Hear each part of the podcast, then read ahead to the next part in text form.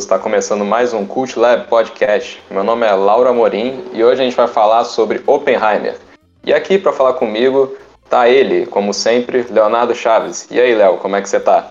Opa, galera, tudo bem? Comigo tudo tranquilo. Estamos aí para analisar o novo filme do Christopher Nolan, Oppenheimer, filme que estreou agora há pouquinho nos cinemas, aí tá fazendo todo um burburinho.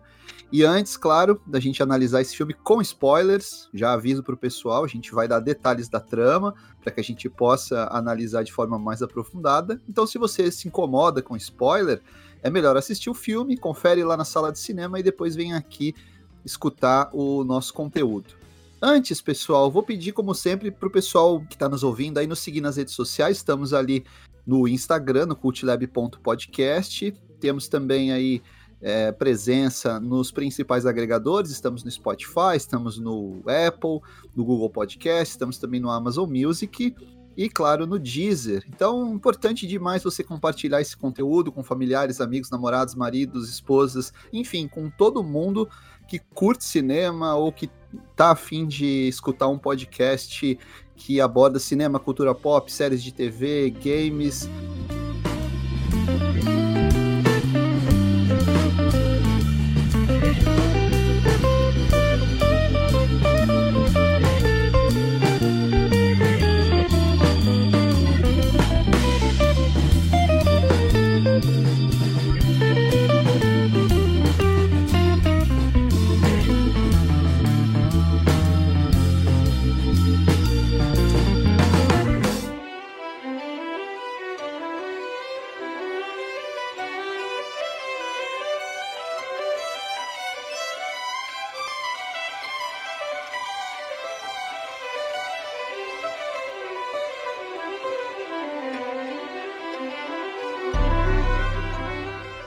Vamos falar sobre Oppenheimer. Manda uma sinopse aí pra gente, Laura. Basicamente, Oppenheimer ele é um filme que é uma cinebiografia sobre o Robert Oppenheimer, um físico que posteriormente possibilitou a bomba atômica, né? Mostra o processo dele desde a faculdade até o momento que ele é recrutado para encabeçar o projeto Manhattan e as implicações.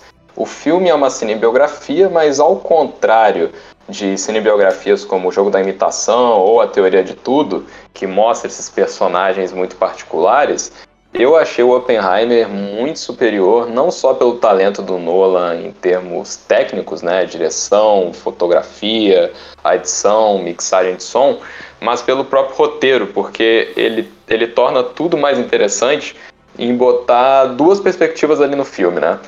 Ah, sem a gente querer avançar muito, mas ele mostra ali principalmente a perspectiva do Oppenheimer, quando tá tudo com a fotografia colorida, e, a, e depois a perspectiva de outro personagem específico em preto e branco. E só por ter essa diferença, por você mostrar os lados complicados do personagem, tanto do ponto de vista moral quanto psicológico, o filme já cresce muito, né, Leonardo?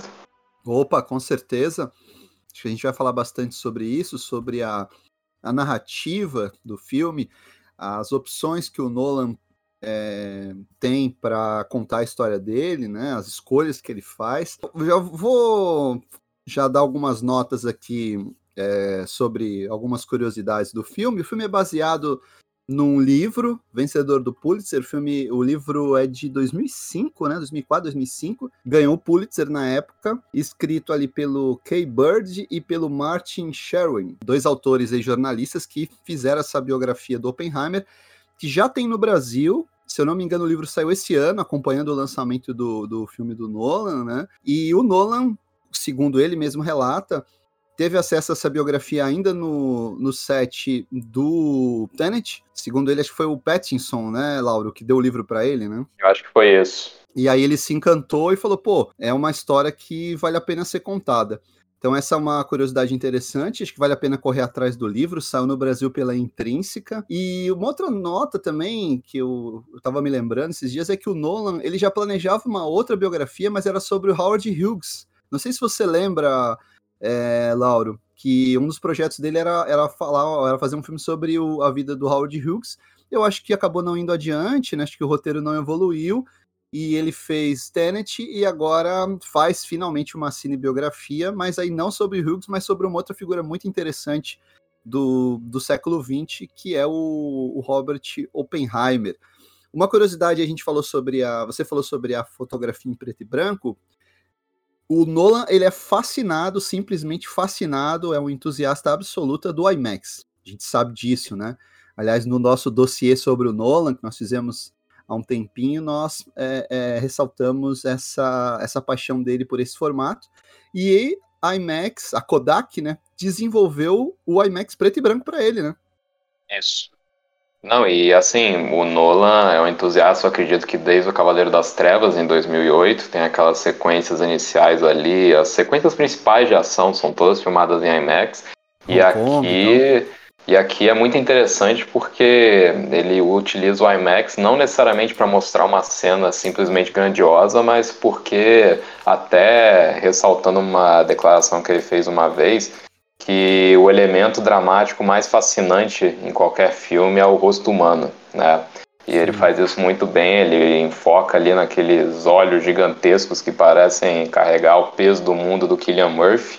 Inclusive, excelente escalação, né? O Killian Murphy já tinha feito com o Nolan desde o Batman Begins, passou pelo Batman Cavaleiro das Trevas, o Cavaleiro das Trevas ressurge, fez o Inception, um cara, o fez também o Dunkirk, né? Acabei de lembrar aqui. Uhum. E enfim, botou ele como protagonista e simplesmente um ator que consegue carregar um filme sozinho, só que sem chamar atenção, né? Ele não é aquele aquele overactor, é um cara que trabalha muito com silêncio, muito com observações e é muito pertinente.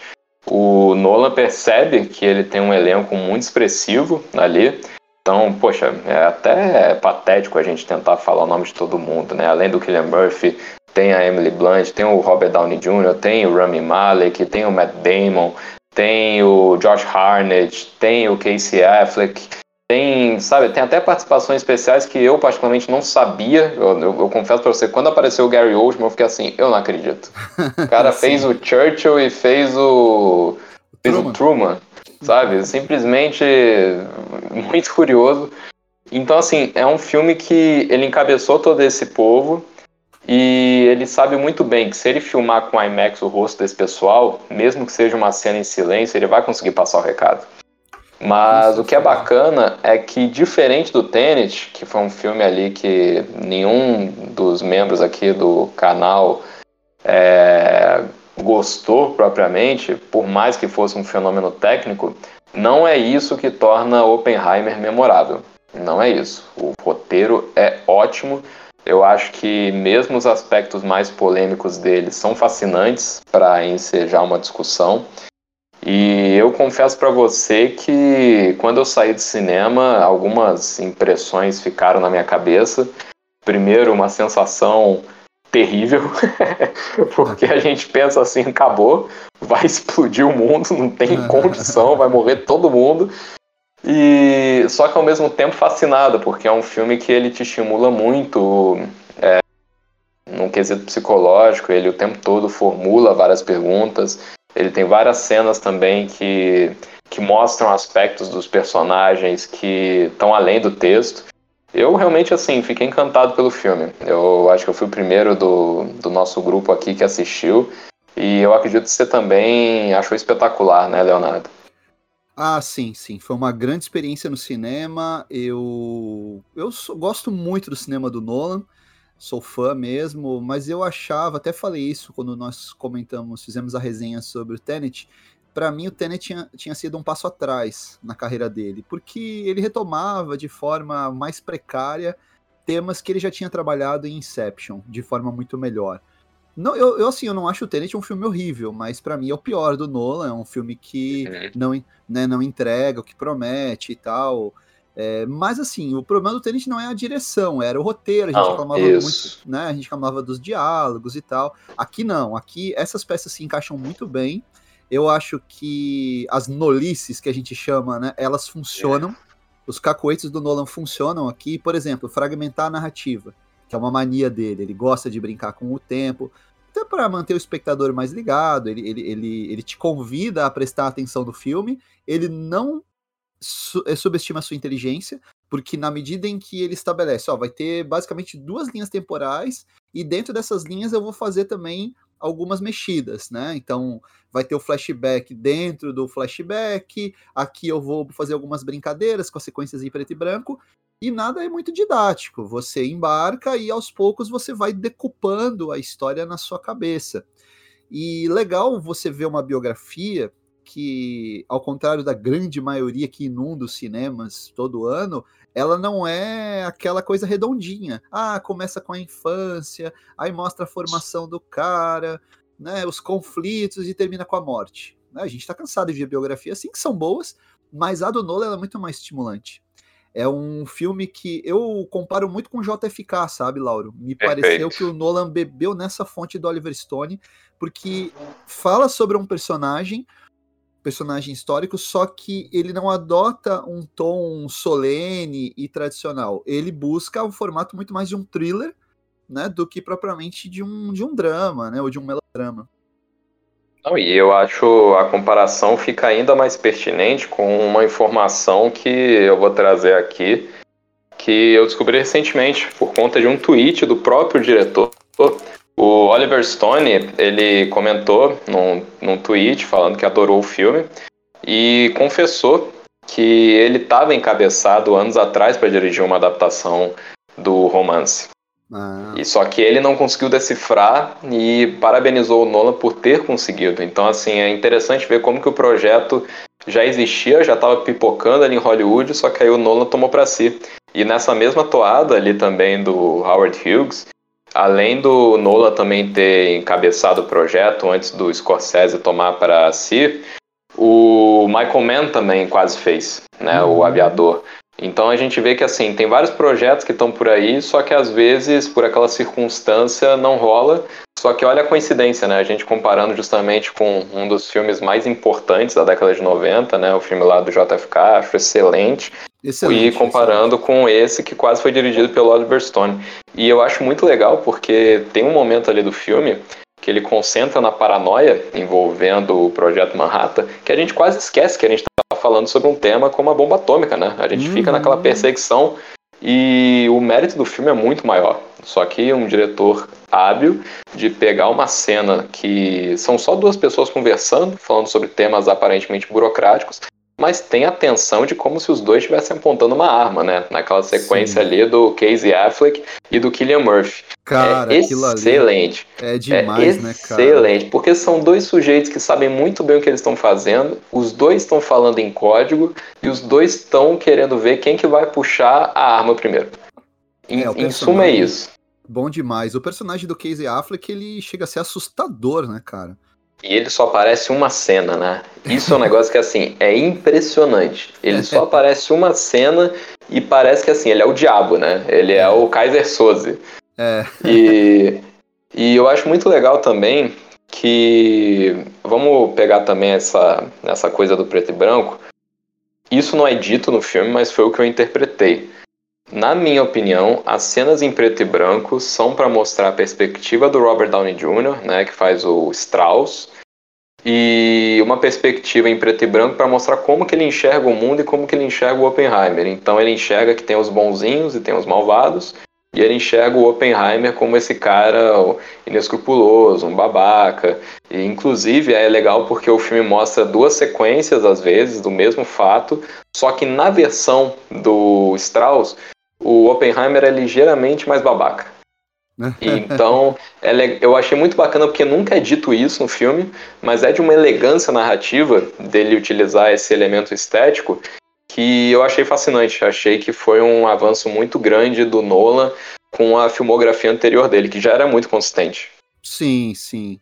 É, ele, a gente já, já viu esse, esse o uso desse recurso de usar a fotografia em tons diferentes para identificar momentos diferentes ou locais diferentes do filme. Eu me lembro aqui do Narcos, né, do Steve Soderbergh, Sim. Uhum. que ele usa aquela fotografia mais amarelada quando é no México e um azul gelo, né, quando mostra os Estados Unidos. A gente falou do uhum. JFK também, o Oliver Stone, ele usa vários recursos. Isso não é novidade, claro, mas a forma como o Nolan utiliza ele consegue te, te é, é, como é que eu vou dizer? Você consegue mudar a sua sensação em relação ao filme conforme a transição de uma cena para outra na medida em que, quando você vai para o preto e branco, você fica com uma expectativa. Você fala, não, agora tem que prestar atenção, que alguma coisa está se desenrolando aí, é um processo, vai ter alguma surpresa e tal. Aí quando corta para o Oppenheimer, você fala, ah, pô, tem que continuar analisando aqui, porque eles vão desenvolver a bomba, vão ver quais vão ser os rolos que vão aparecer, né? Essa, essa colorida realmente é mais subjetiva, né? Porque ela, ele tenta retratar muito mais os dramas internos, os conflitos éticos e morais e o ego do Oppenheimer, e a, as sequências em preto e branco, é, entre aspas, tentam tratar mais das questões objetivas, do processo, é, dos fatos que estão sendo apresentados naquele processo ali do, do Strauss, né? Cara, e é interessante porque, pô, é, é seria em tese um negócio chatíssimo. É uma audiência para ver se ele vai ser nomeado como secretário do comércio. Cara, que coisa isso. mais chata que isso? Pra você fazer um filme de três horas sobre isso aí? Exatamente. Mas o Nolan segura, cara. Ele te segura três horas. Em nenhum momento eu fiquei cansado. Eu veria mais Não. uns 20 minutos do filme, sabe? E mesmo a gente sabendo o que vai acontecer, que é um dos clímax do filme, né? Que é a explosão da bomba. Quando acontece, o negócio é tão bem feito que ele é muito catártico. Você se é, coloca no lugar dos personagens. Parece que você tá ali, no, no, deserto do Novo México, vislumbrando aquela explosão absurda. O Nolan disse que não usou CGI, né, cara? Eu não consigo imaginar como que eles fizeram aquela explosão sem Ah, não, eles CGI. explodiram, eles explodiram mesmo um negócio. Eles não explodiram uma bomba atômica, mas não, é, claro. tem até um making off, tem até um making off ali, é muito legal. É um negócio assombroso. Mas o que eu acho muito legal é que, assim, o momento da explosão é incrível, mas a antecipação, os minutos anteriores, para mim é, é o auge, sabe? Demais, Porque demais. é uma criação de tensão, é o sujeito, tem um monte de protocolo, e também, eu não sei você, mas, cara, me dava uma aflição aquele monte de militar puxando a bomba por um guindaste, e eu pensando, cara, se essa merda cair, acabou. Não, e, e o, o é diálogo, muito bom o, o diálogo, quando ele fala, ah, mas que, que, eles tinham aquele, aquele medo da reação em cadeia, né? É, ah, e... tem, uma, tem uma chance próxima de zero é, da reação não acabar e destruir o mundo. Mas é próxima de zero. Aí o Matt Damon, é, eu acho que seria melhor se fosse zero mesmo.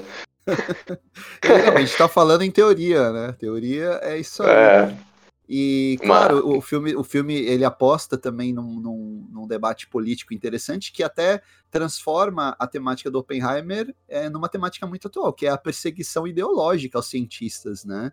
É, cientistas ali que eram vinculados a movimentos de esquerda nos Estados Unidos, que foram fiscalizados pelo FBI, FBI, perseguidos. O Oppenheimer vai pagar o preço até o final da vida dele pelas escolhas políticas que ele fez lá atrás, ainda quando quando era um jovem professor, né, antes de capitanear o, o projeto Manhattan, e a gente vê, né, o retorno desse tipo de perseguição hoje, né, do macartismo, a perseguição aos professores, aos cientistas, em razão dos seus engajamentos políticos, principalmente quando são de esquerda, né. Inclusive, falando nessa questão da tensão, tem uma sequência também que é muito memorável, pós ali a explosão da bomba, Inclusive, uma, um detalhe que eu acho muito fascinante: ele nunca mostra a operação militar para jogar a bomba. Né? Ele Não. mostra o teste, que eu acho uma escolha formidável. Mas tem uma sequência, cara, que para mim é a prova de que assim, o Nolan é tão bom diretor que ele saberia fazer um bom filme de terror. A sequência ali no. que é como se fosse um auditório, que ele dá o discurso pós a bomba, né? Sendo aclamado como herói pela primeira vez. Cara, aquilo ali poderia estar num filme de terror tranquilamente, sabe? É uma Sim. sequência que ela não chega a ser gráfica, mas ela é uma sequência que poderia estar num filme do Ari Aster, porque Sim. brinca com som, brinca com imagens distorcidas, a percepção do sujeito. Eu achei fascinante, cara. Numa sala de cinema, na minha sala estava lotada, tá? Isso é uma coisa também. também que eu fiquei muito feliz. Ver que um filme de três horas adulto, sem ter vínculo com franquia é, lotado. Cara, não se ouvia um ai na sala de cinema, sabe? É, é incrível. É um poder assim que é, a gente vai também gravar em outro momento sobre Barbie. No Barbie não teve isso. Em outros filmes recentes que eu vi também não teve isso.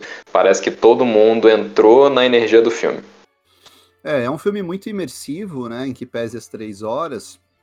E a gente sabe como tá cada vez mais difícil ir ao cinema sem se incomodar com barulho, celular ligado, pessoal levantando. Na minha sessão, eu me lembro que teve um rapaz que ligou o celular ali, a menina pediu para desligar e tal, sempre tem, né? Mas fora isso, eu senti o pessoal bastante imerso na trama ali, no, bastante tenso, né? É, apesar, claro, das, das três horas. Aí a gente tem que também, você mencionou aí a, a parte técnica do filme, que é irretocável, e a gente pode mencionar aqui o trabalho do Goransen, né, cara? O Ludwig Goransen, que é um pupilo, né, do Hans Zimmer.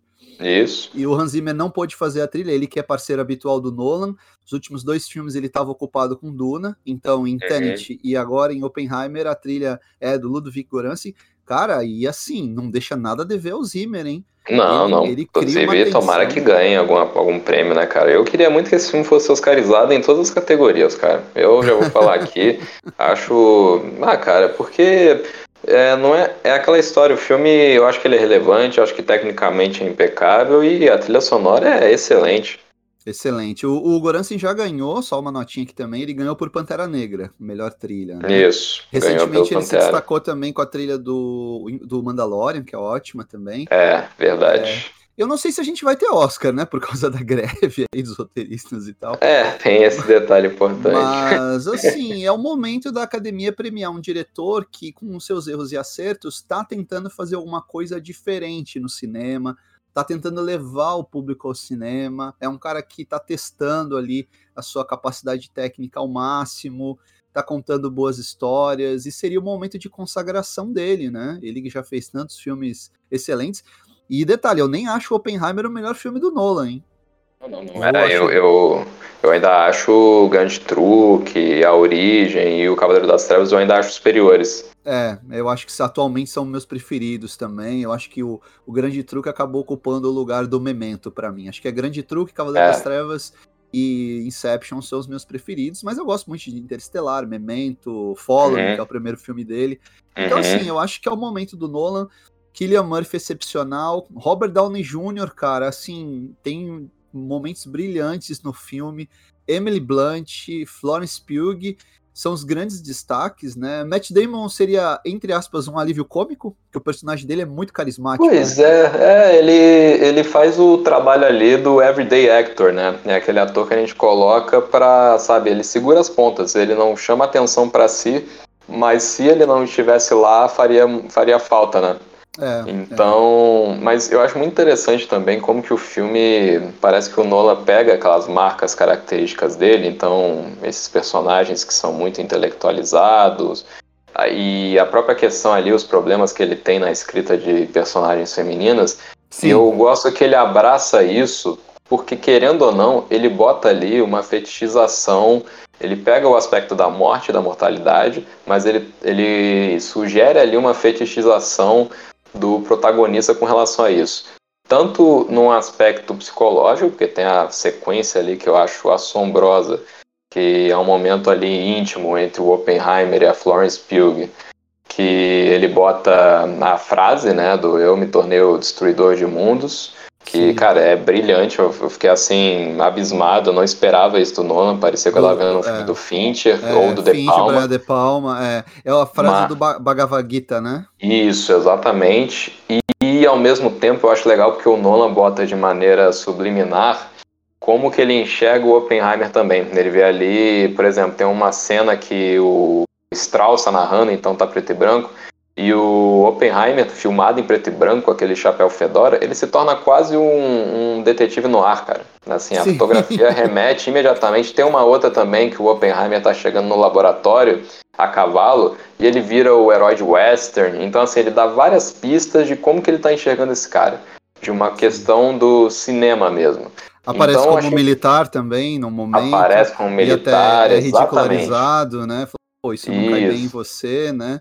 Eu acho que até ali é uma, uma certa crítica implícita do Nolan ao militarismo, né? Falou, pô, uhum. tá usando uniforme aí e tal, né? Isso aí não é nada você ser militar perto de ser um cientista, né? Na verdade. Não, tem, não, tanto o, que ele nem tá interessado. É. Ele nem tá não... interessado na, no aspecto militar da coisa, tanto que eu acho fascinante, como a gente pontuou ali, a partir do momento que ó, a bomba tá pronta, acabou. Ele não vai mostrar o envolvimento militar, Sim. como foi feita a operação de jogar as bombas. Não, não. Sim. Vai mostrar só a perspectiva dos cientistas. É, eu fico pensando, se o filme fosse dirigido, sei lá, pelo Roland Emmerich ou pelo Michael ah. Bay.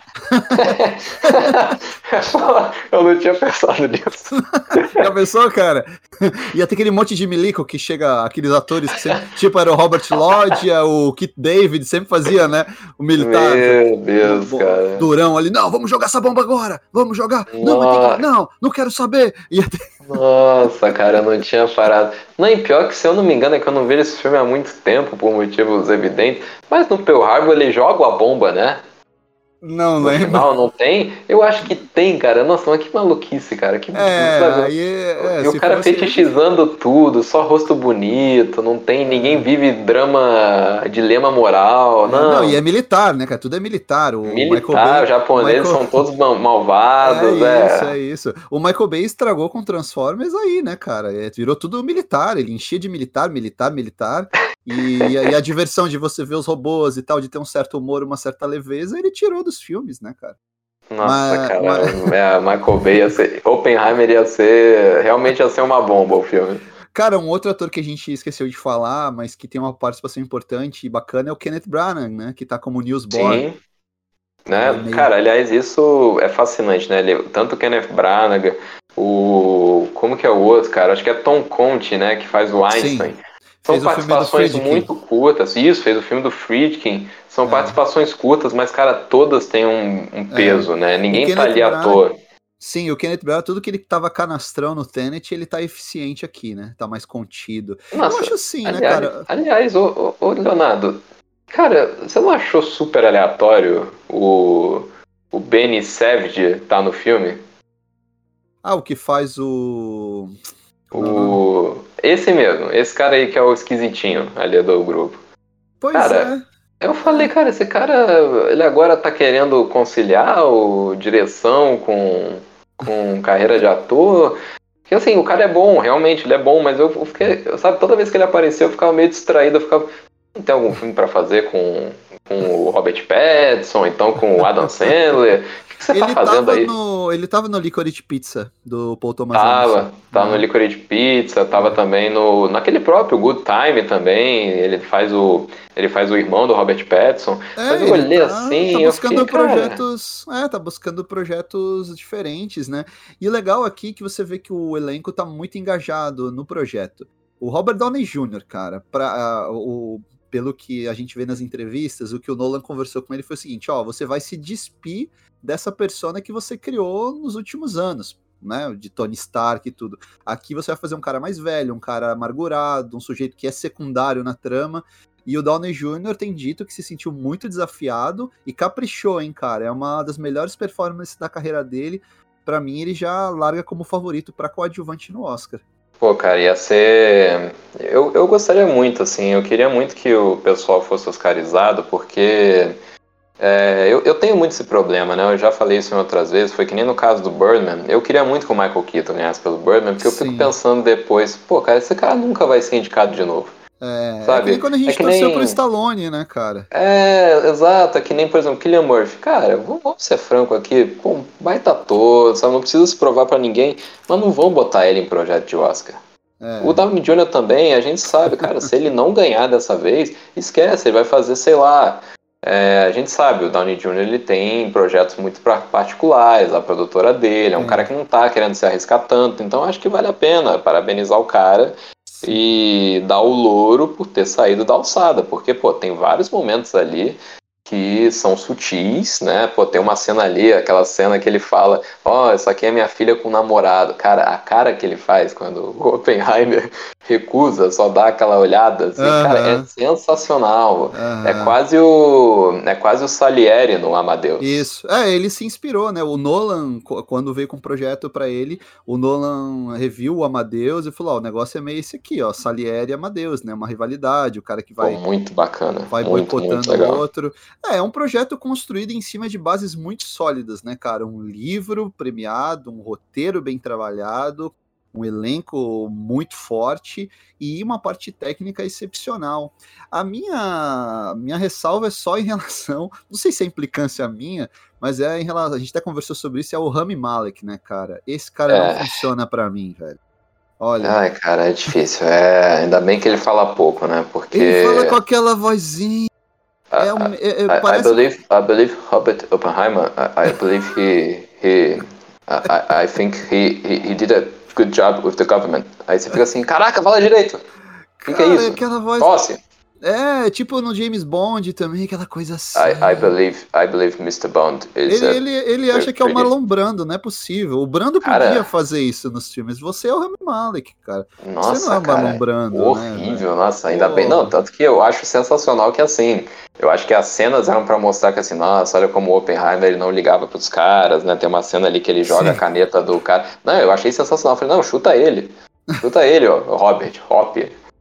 Mas, pô, cara, até o Josh Harnett, que a gente sabe, ele não é lá um grande ator, mas, pô, ele manda bem no filme, cara. Josh Harnett vem, vem trabalhando em projetos bem interessantes recentemente, né? Tanto no streaming quanto no cinema. E ele foi. Não sei se você viu por que, que ele foi convidado do Nolan. Não vi. E ele era para ser o Batman no Batman Begins, né? E ele, ele ah, recusou. Olha só. Ele recusou. Olha só. Ele não quis e tal, falou: não, não, não tô afim. E agora o Nolan falou: ó, a oportunidade de a gente trabalhar de novo. Ele falou, pô, agora eu vou, né? É, não, eu acho que ele, eu acho que o Nolan deve falar assim, ó, confia no pai dessa vez. Cacete. Porque assim, sua carreira não tá lá grandes coisas. É.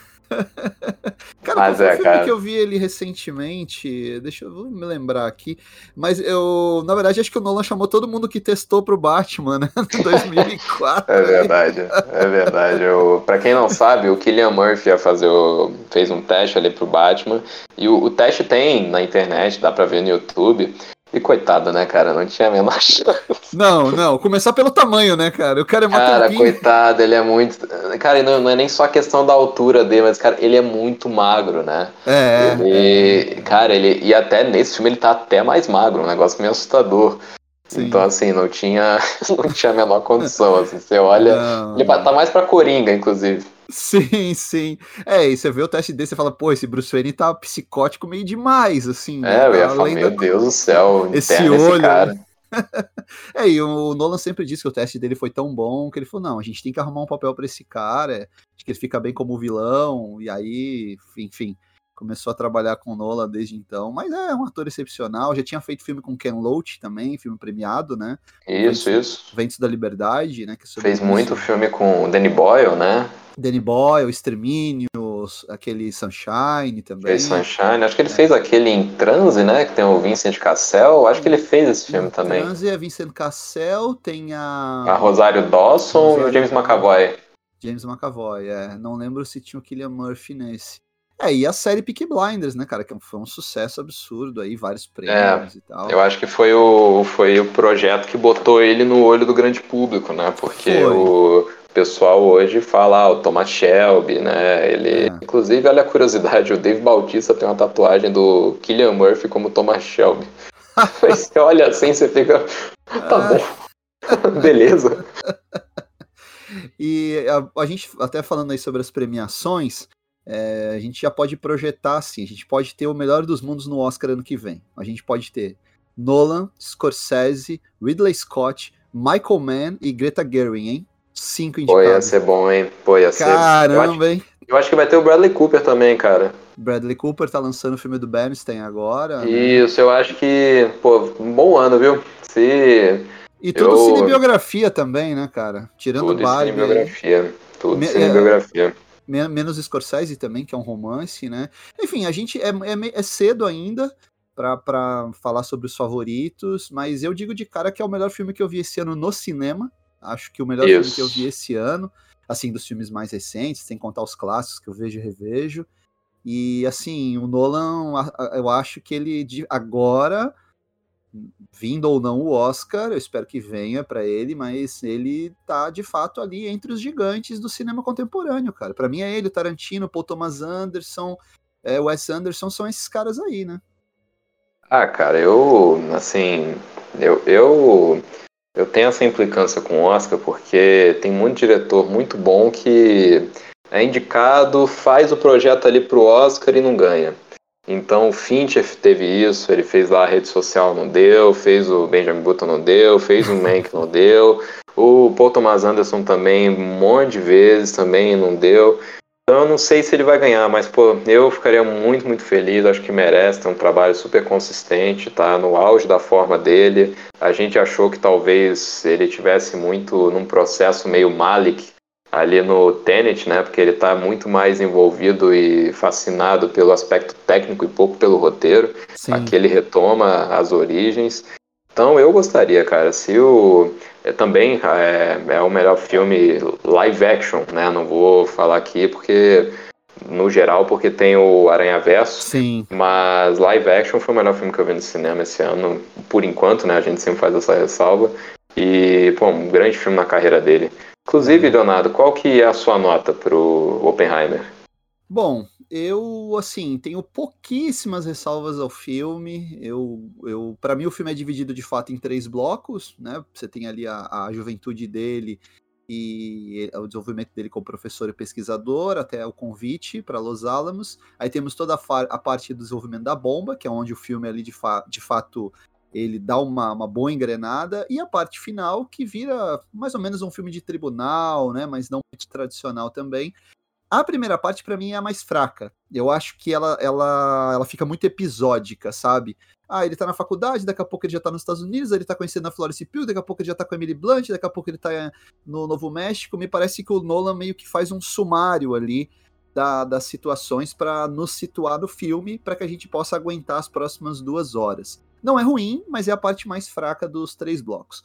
Fora isso, cara, é um filme excepcional. Atuação, roteiro, trilha. É um filme para ser visto no cinema. Vale a pena lembrar isso. O pessoal que está aí em dúvida, ah, vou esperar sair no streaming. Não espere, até porque é um filme distribuído pra, pela Universal.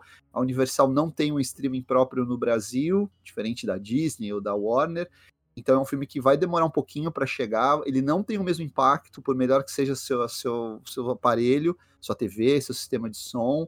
Então é para você ver no cinema, ir com a família, ir com a galera para assistir.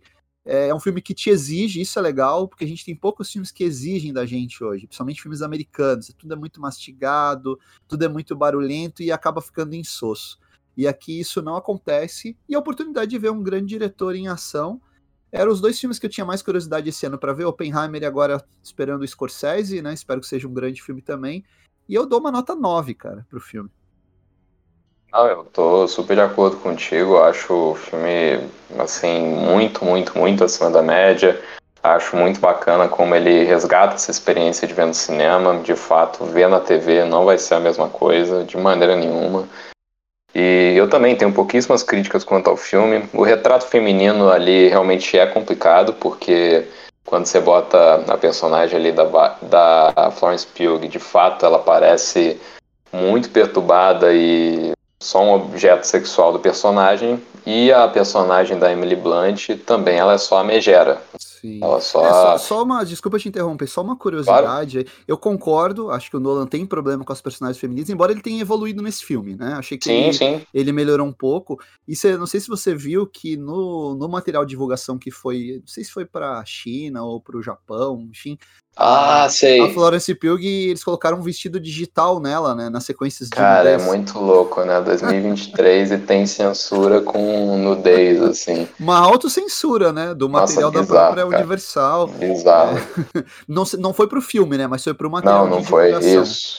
Aliás, a Mas... Florence Pugh, assim, é só para terminar, a Florence Pugh desabrochando como atriz de vez nesse filme, né? Sim, não, manda muito bem. O desconto que eu dou ali é que é a perspectiva do Oppenheimer, né? Então eu não duvido que ele enxergasse mesmo dessa forma. Sim. É o desconto que eu dou. Mas eu acho o filme excepcional, acho que ele conduz muito bem. Ao longo das três horas eu não fiquei entediado em momento nenhum. Não achei cansativo. Acho, inclusive, que se ele tem um tom opressor, é proposital. Não é um problema da narrativa tá é, desacelerando ou perdendo interesse. Então minha nota é 9, cara. Eu acho um dos grandes filmes do ano, talvez o filme do ano. E gostaria de rever ele no cinema também. Sim, e Blu-ray você vai comprar, né? Ah, já tô, já tá na pré-venda. Será que vai sair em Blu-ray? A Universal tem distribuído? Esses grandes, sim. O problema são os filmes menores que aí passam muito despercebidos nos sim. países, como foi o caso do Homem do Norte. Homem do sim. Norte, infelizmente, não lançou não em Blu-ray né? aqui. Não, é. eu tô. Achei bem decepcionante, cara. Eu queria muito ter o Blu-ray. Mas o Oppenheimer eu acho que sim, porque tá respondendo, né? As salas estão é. cheias, tanto aqui quanto lá fora. Acho que o filme vai fazer aí seus 400 milhões. Acho, que, acho que até já fez, né? Já, já. A bilheteria.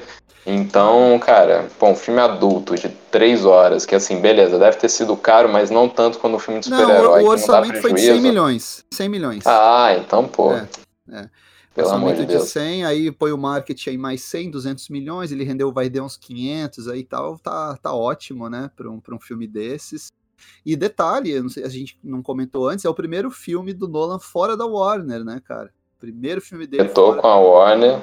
É, brigou por causa do, lá do lance do Tenet, aquela coisa de querer prestigiar a HBO Max e fez esse contrato com a Universal. Acho que ele vai fazer mais alguns filmes ali no estúdio. Eu até recomendo, a título de complemento, aí pessoal que vai assistir o filme, depois dá uma olhada no quem tem HBO, no documentário ali em quatro partes sobre a, os 100 anos da Warner. Tem depoimentos bem interessantes de vários diretores e inclusive do Nolan, né? Falando sobre, sobre o estúdio o estúdio que deu liberdade para ele, né, para ele fazer o que ele queria, que ele fez grandes projetos, mas agora ele está na Universal mostrando que é, a questão não é o estúdio, a questão é o diretor. Né? Não, e também dando aquele shade pra Warner, que assim, ó, dá pra fazer filme recente com alto orçamento e com efeito especial bom. Chupa The Flash. Nossa. Pelo cara. amor de Deus, cara. Uh, mas o Warner tá rindo à toa agora com Barbie, né? Que é um filme deles. É, mas é, vai, vai reduzir o prejuízo, né? Mas assim, meu Deus, que vergonha, né? É horrível, né, cara? É horrível. É, não tem nem como comparar, né, cara? Não tem nem como comparar. Esse é um filme, o, o Flash é, é um negócio lá, um negócio que eles fizeram. é um filme. Mas então, encerramos?